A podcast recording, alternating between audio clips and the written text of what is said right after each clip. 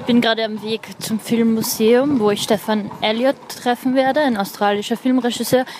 Und ich werde kurz ein Interview machen. Filmkultur. Die Podcast-Reihe von www.kulturwoche.at. Präsentiert von Manfred Horak. Äh, mein Name ist Andrea Happit. Wir sind hier in Wien im Filmmuseum. Es gibt eine Retrospektive mit Stefan Elliott. I hope I pronounce your name right. You did. How come Stefan, not Stephen, or something like that? I think my German, my um, parents had. Oh, I don't know. My parents were very, very, very confused. So I think uh, growing up in Australia, you usually got stuck with very simple names, and I just thought they were being a little bit wacky and pretentious. I think, but I kind of grew up with Stephen, and um, Stefan is also there. Steve is there. I actually answer to anything. You answer to anything. I don't mind. Good to It's know. just- yeah, I answer to anything. All right. Well, in Austria, we use the German language, as you know, and we would say Stefan. Mm-hmm. You would say well. Stefan, so I'm very comfortable with Stefan. Well, Yeah, so welcome to Vienna, also from kulturwoche.at. Um, I'm actually also filming analog. We have some young people in Vienna that also do analog film. Cool. So I would uh, like to talk uh, Cool. like for these people, and I would like to know what do you think about um, starting again with analog film, 60 millimeters or super. I am just my jaw is on the on the on the on the ground just now. They Oh, just yeah. ran. I just did something and they ran me a little bit of the film. Okay. That print is 25 years old. Mm-hmm, Now I haven't seen a film print of this film Okay. in probably 11 years. Okay. So I just was quite shocked then. I actually jumped and said, "That's film." Mm-hmm, I mean, it looks like film. It's got dirt. It's an old print. There's dirt all over it, and and little cool things. This is only analog people would understand. We had a really bad neg cutter. Ah, yeah, I see. We had Yeah. a bad neg cutter. yeah, and she you was will see that later. Yeah. will see that all. Yeah.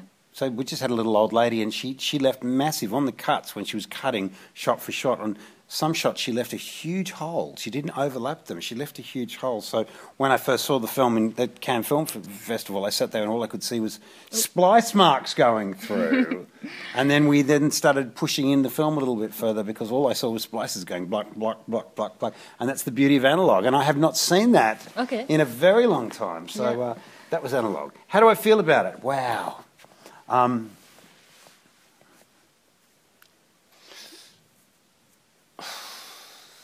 Does it make sense to have this? I mean, now you said there is mistakes in the film, and this is what makes it uh, special compared to to the digital world where you can do a lot of things. there's a lot of stuff. The, the, the, the, the, the animal has changed. The animal has changed in an amazing way uh, with technology. In that certain things you can do now as a director, which I could never do analog, and I'm not going to give that thing up. For example, actors. When you're dealing with actors and professional actors, and sometimes very, very, very, very difficult actors, mm-hmm. running out of film, having to change the mag, is an excuse for 50 people to come in. Hair, makeup, wardrobe, the, suddenly the frame is filled with hundreds of people. And the actor, you've just worked to get to this point. You've got, you've got it, we're right on the edge of getting it. And the actor does absolutely work really hard to get to that point without realizing it through a lot of manipulation sometimes. You've got to manipulate actors. You're working not very directly. Oh, no, it's com- indirect. Every way, yeah. Mm-hmm. Tricks, games, lies, you know, to get what it is without knowing it. And then suddenly you run it, you know, mag change is what they scream, and you go, no, mag change. And like suddenly the flock comes in and the frame's filled and whatever, and the actor's gone. Mm-hmm. You've lost him again. Mm-hmm, mm-hmm. And you have to start all over You have again to start over again, from and a completely different angle to manipulate. and- it- just the, the balloon gets popped. I can tell you now that's the greatest thing that I love digital form more than anything else. There is no time to do that. You can just roll again. Mm-hmm. I don't even say cut anymore on digital. I don't mm-hmm. say cut. Mm-hmm. I just scream reset, and it's and everyone gets down and makeup comes in. I say out, out. We're on again. Okay. We go again, and we're on again, and we're going in, and you can keep them. And for them, it's more exhausting. For the actors, it's exhausting. Like literally, you do get to late afternoon by two or three in the afternoon. You've got actors who are so tired, and you forget it's a really tiring job when you're in that zone of trying to get because you've exhausted them. But I can achieve a lot more on digital. That is the one thing I'd never give up. It's the only thing I can say that I love more about the digital medium than anything else. You can't break the spell. This, you can keep going on the moment. And um, yeah, so that is. Uh, and the trickery, look, the trickery, I do love it. And I'm not the only person to say this, all the great filmmakers say it. No, I I'm not one for that, all filmmakers say it. But when you have to work with trickery, when you are on analog, you've got problems. I mean, my, I grew up as I grew up as an assistant director, and I'd get given a, a city street and say, "Take it back to um, 1894. Yeah. That's your job for the next four weeks." That's your job as an assistant director. Bring it in, and you sit there and you problem solve. The beauty of problem solving on that side of things was this of pulling off the charm. You know, it was it was a trick, and the love of knowing analog is you could do that, and you'd look at a street now and just go, "Fantastic, I did it," and you would in, inhabit a world. They don't even bother now; they just say, "We'll just take everything out later." Sure. So we come back to the beauty of the problem, as you said, Yeah. which is a very um, different way of seeing a problem. Yeah.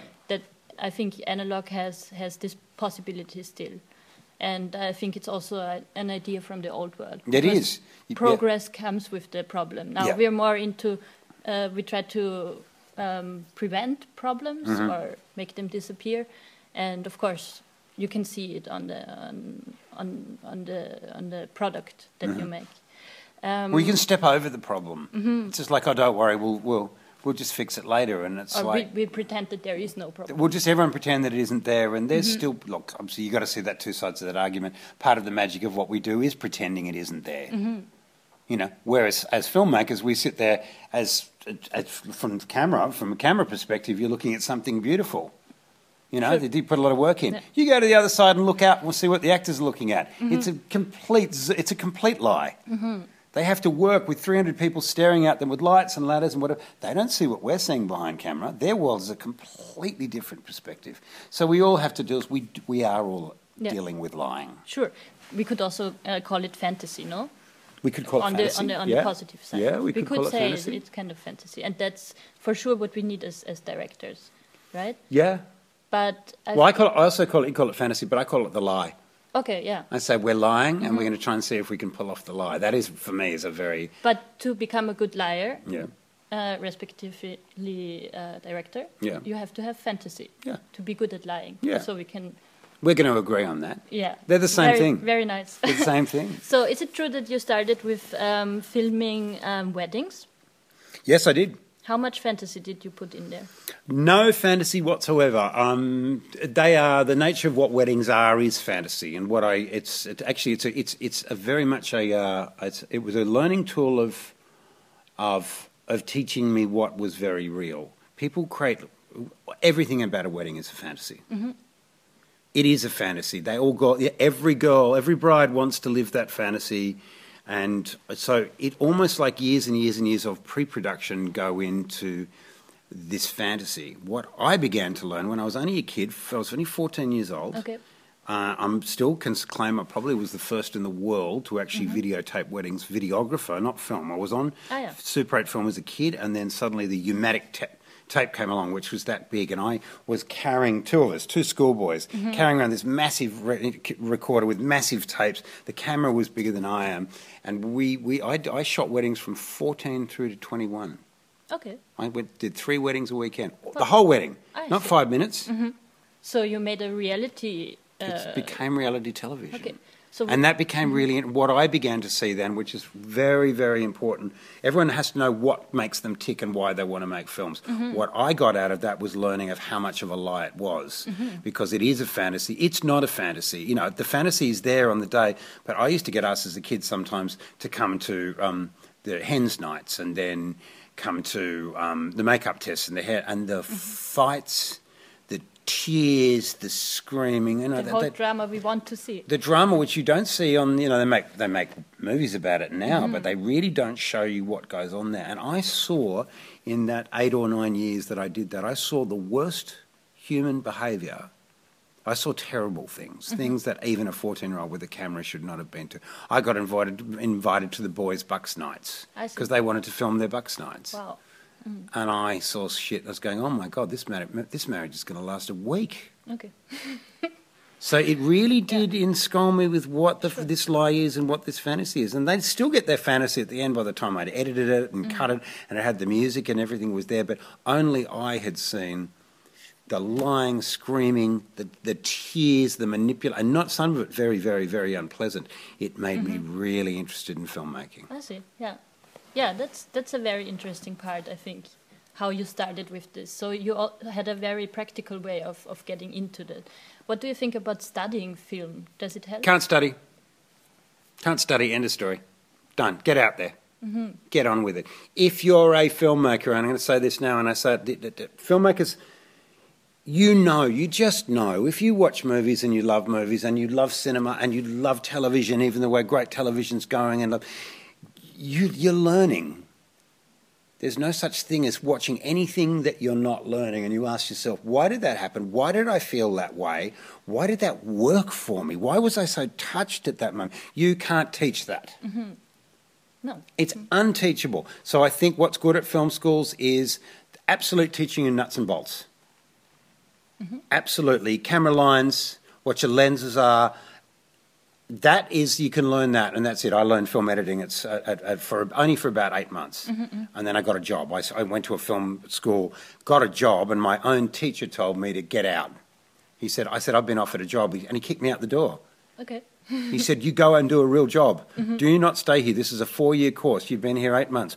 All these people will still be here in four years' time. Okay, I see.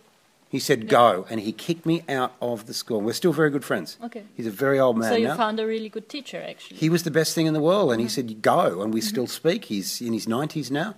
But he said, This is what you have to do. And then once you're out there, is that's the nuts and bolts are good. But past there as a filmmaker, the best thing you can do is watch films and don't just let them throw the blower. You ask why it worked or why didn't it work or why, or sit down and have a conversation and actually talk technicals. And I realised no film school can teach you that. Yeah, yeah. So um, this institution here, the Film Museum, um, has a very uh, good tradition of showing films. Also, They do. you- you they do. I know it very well. What do you think is the is the is the um, the purpose of uh, an institution like this nowadays? What what what should it do? What should it uh, keep? How should it choose what to show to young people that are interested in making films? if we don't make an effort, it's just like it's like anything. You you can't scrub out the past. You've got to know about. You've got to know what your past is. You know, and let's put it this way. Let's put it down to you know what's happening. We're getting it now in my own culture in Australia. We're a penal colony.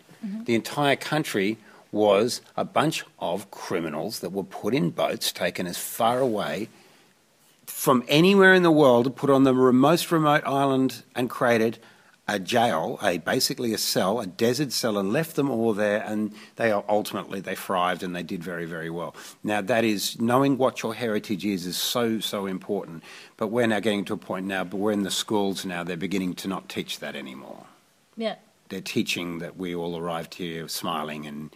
And set up shops and started and, and, and brought sheep with us. No, no, no, that's not why we're here mm-hmm. and you know goes to the, any war in the world. You can't rewrite. We've got you know sympathise Nazi sympathisers now spinning around saying the Holocaust never took place. Well, if you're going to have that attitude, yeah, you must educate. sure.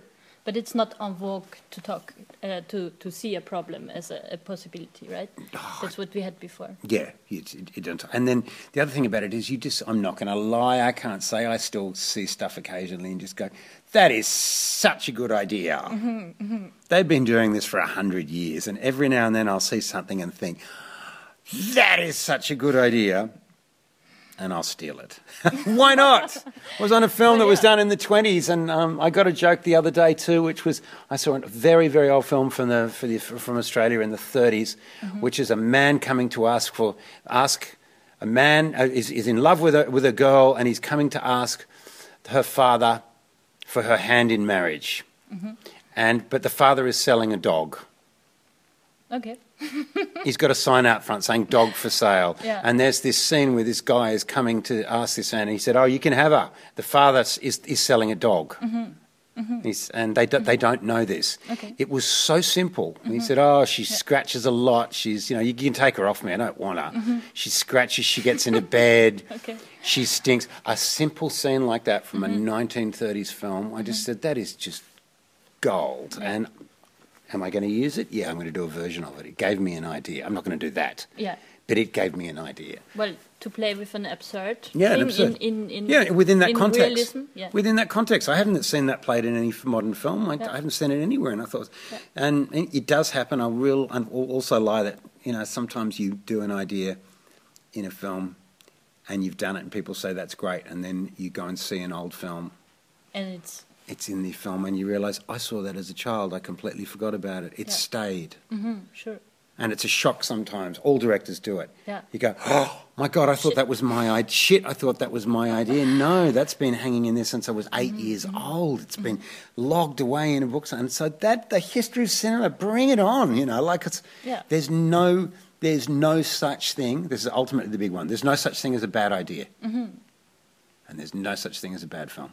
So there's also nothing like the the original idea. We should not wait for that, right? No. Because then we would wait and not make films. Yeah, yeah. Yeah. And so, you know, if we don't do that, we just, I, I get sad now when I watch a generation now growing up with, with you know, watching just watching Marvel films. That's what they watch, Yeah. and it makes me a little bit sad. But I've got real hope. I've got real hope because George Lucas started making Star Wars mm-hmm. because when he went to the cinema as a kid, before the main feature, they used to run these little serials. Yeah. Flash Gordon, mm-hmm. all space serials. Mm-hmm. And he used to love those little five minute serials. And then he'd say, basically, well, I'm gonna, one day I'm going to make a movie out of it. Well, those films are now the serials. Yeah. Marvel, they are the serials that used to run before it. Yeah. So it's a, it, it is the same family. It's going to evolve somewhere else. So I'm not giving in on it. I just realise it's a transitional phase of what we're learning. Okay. And those little five minute bites now that were so good before cinemas, now the internet is full of them. So they haven't gone away either. Mm-hmm, mm-hmm. So It's all still hope- here. You have hope still. Oh, yeah, we're, we're going to evolve. I can hear that. yes. We're evolving. No, I know we're evolving. And I cannot wait for, you know, phones drive me mad. The- You know, the, mm-hmm. the internet drives me mad. We, in 20 years, it's going to be integrated. You won't be wandering down the street with your phone plugging away, whatever. You, your brain will just go there. You'll be able to turn it on and you'll be able to find information and data as if it's a thought process. Oh, yeah, yeah. And that's when we will become superhumans. And that's when cinema will become really, really, really interesting. Okay, so we are like we have something ahead of us. We do. Okay. No, it, it's going to happen. Yeah. Um, last question, I Yep. think. Um, what are you working on at the moment? What is Worst question you can ever, ever, ever, ever ask a director. really? Yeah, it's the worst question. Okay, I then we can skip it because I think the other questions were not. Yeah, that that's bad, much huh? more fun than that. No, Yeah. Mm-hmm. there's two terrible questions, which just don't, I'll say this because it's fun and it is kind of funny. But when you do a lot of interviews, the first question they say, first question number one when you've just made a film is, where did you get the idea for this movie? Sometimes you want to strangle them. And then the last question is, What are you working? what are you on moment? next? And you think, Mm-hmm. I just spent seven years doing that, and all you want to do is what I'm doing tomorrow. And I said, what about that seven years? So, So- it just makes me laugh. What are you doing tomorrow? What am I doing tomorrow? I'm, um, I'm going to, I'm going to be very drunk. Yeah, Yes. but you're not going to ski I'm not going to ski. because you know in Austria we are like skiing Yeah. a lot, and I heard about your um like your accident. Oh, accidents. Yes, that's broke how you actually made money with skiing. Uh, no, I just I'm a skier. I'm a big skier. Yeah? So yeah, and uh, next season will be actually St Anton all the way. I'm doing the whole season in St Anton next year. So, Really? Yeah. Well, it snowed last year, so it better snow next year. Yeah, we will we will do the You best. got you you got you got the snow of the century last year, so I'm coming. I'm chasing it. Okay, very very welcome to Austria. Okay. Thank, you for that interview. Thank you. Pleasure. That was a good one. Thank you. It was the second one in my life. Really? Well, you did well. Thank you, and good night.